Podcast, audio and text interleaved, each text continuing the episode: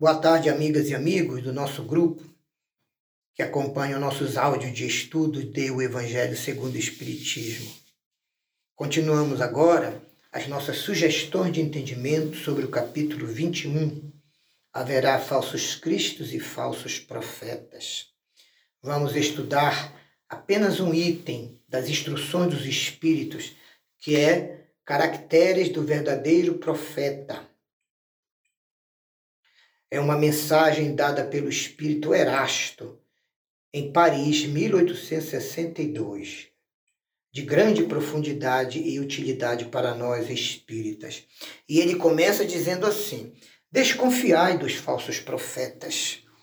É útil em todos os tempos essa recomendação, mas, sobretudo, nos momentos de transição planetária, como este que atualmente está se elaborando uma transformação grandiosa da humanidade e do próprio planeta. Porque então uma multidão de ambiciosos, interesseiros e intrigantes se arvoram em reformadores, missionários e messias. É contra esses impostores que se deve estar sempre em guarda, correndo a todo homem honesto o dever de os desmascarar. Perguntareis, sem dúvida, como vamos reconhecer esses irmãos? Aqui tendes o que os assinala. Somente a um hábil general, capaz de o dirigir, é que Deus confia o comando de um exército de anjos de paz e de amor. Julgais, porventura, que Deus seja menos prudente do que os homens?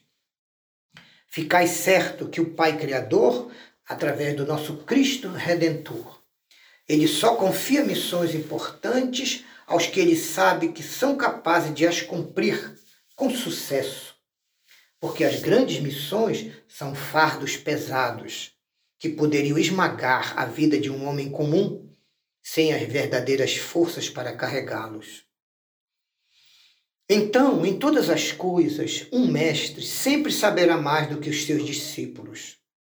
Por isso, para fazer com que a humanidade avance moralmente e intelectualmente, é preciso a ação de homens que são espíritos superiores, tanto em moralidade como em inteligência. É por isso que, para essas missões, são sempre escolhidos espíritos já adiantados, superiores, que já venceram as suas provas em outras existências no passado distante uma vez que, se não fossem superiores ao meio onde irão atuar, onde irão agir e construir o edifício de uma nova mentalidade, poderia lhes resultar nula toda a sua missão.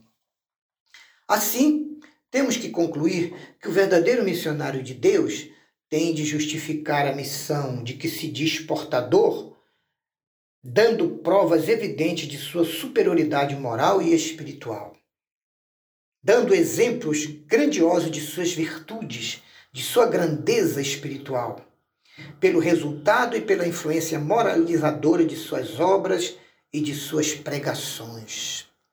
Porém, se pelo seu caráter, pelas suas virtudes, por sua inteligência, este se mostra abaixo do papel com que se apresenta, ou se mostra inferior ao personagem sob cujo nome ele se coloca, mas não é do que um falso profeta, que nem sequer sabe imitar o modelo que escolheu.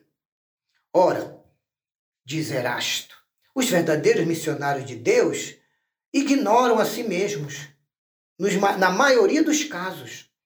Eles vão desempenhando a sua missão, a que foram chamados, pela força natural, espontânea do gênio que possuem, secundados pelo poder oculto dos espíritos bons que os inspiram e os dirigem.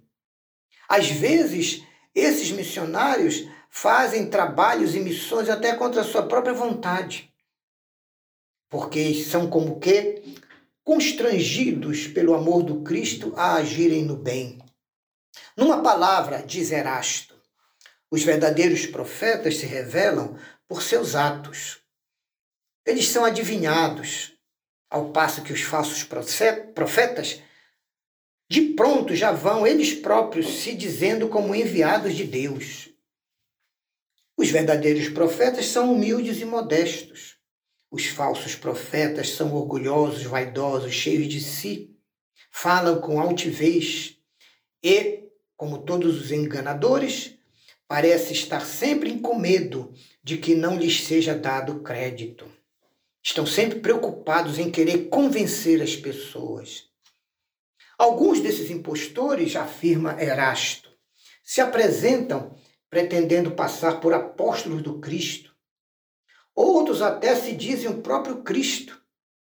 E para vergonha da humanidade, que não gosta de pesquisar, nem estudar, nem de estar vigilante em oração, esses falsos profetas e impostores acabam encontrando muitas pessoas crédulas e ingênuas que vão acreditando em suas mentiras e desonestidades.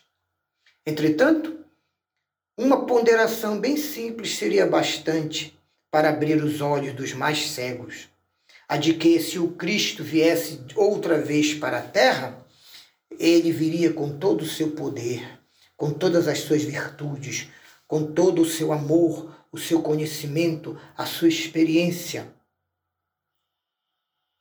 E se eles não apresentam isso, como podem se dizer o Cristo? Por acaso é possível admitir que o Cristo se degenerou? Não existe retrogradação nas leis universais de Deus. Ora, do mesmo modo que se tirardes a Deus um só de seus atributos já não mais tereis Deus? Se tirardes uma só das virtudes do Cristo, já não mais tereis o Cristo. Então, esses que se apresentam como Cristo, por acaso possuem todas as suas virtudes? Essa é a grande questão. Então, observai-os, analisai as suas ideias e atos, as suas propostas, o seu, o seu comportamento e reconhecereis que, acima de tudo, lhes faltam as qualidades divinas do Cristo, as principais apenas: humildade, caridade, justiça, bondade. Sobrando nesses falsos cristos e falsos profetas aquilo que o Cristo nunca teve, a cupidez, o orgulho e a vaidade. Notai que neste momento de transição planetária, Há em vários países muitos pretensos cristos, como também ainda há muitos pretensos Elias, muitos João Evangelista, muitos Pedros. E é lógico, é impossível que todos sejam verdadeiros. Sabei que são apenas criaturas ignorantes, que tentam explorar a credulidade dos outros e que acham muito bom viver às custas daqueles que lhes dão ouvidos. Geralmente, esses irmãos querem ter uma vida agradável às custas dos outros que trabalham duro.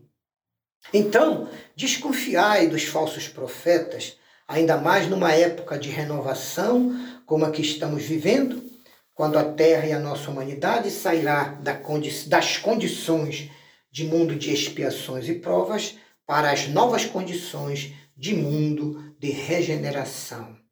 Porque muitos impostores têm se apresentado dizendo-se enviado de Deus. No entanto, eles apenas procuram satisfazer na terra ao seu orgulho, à sua vaidade e ao seu egoísmo. Entretanto, diz Erasto, uma terrível justiça os espera. Podeis ficar certos disto, meus irmãos. Erasto, Paris, 1862. E aqui encerramos os nossos, as nossas sugestões de entendimento a respeito deste item 9, produto do grande espírito Erasto, que foi discípulo de Paulo. Obrigado a todos, muita paz, muita saúde e graças a Deus.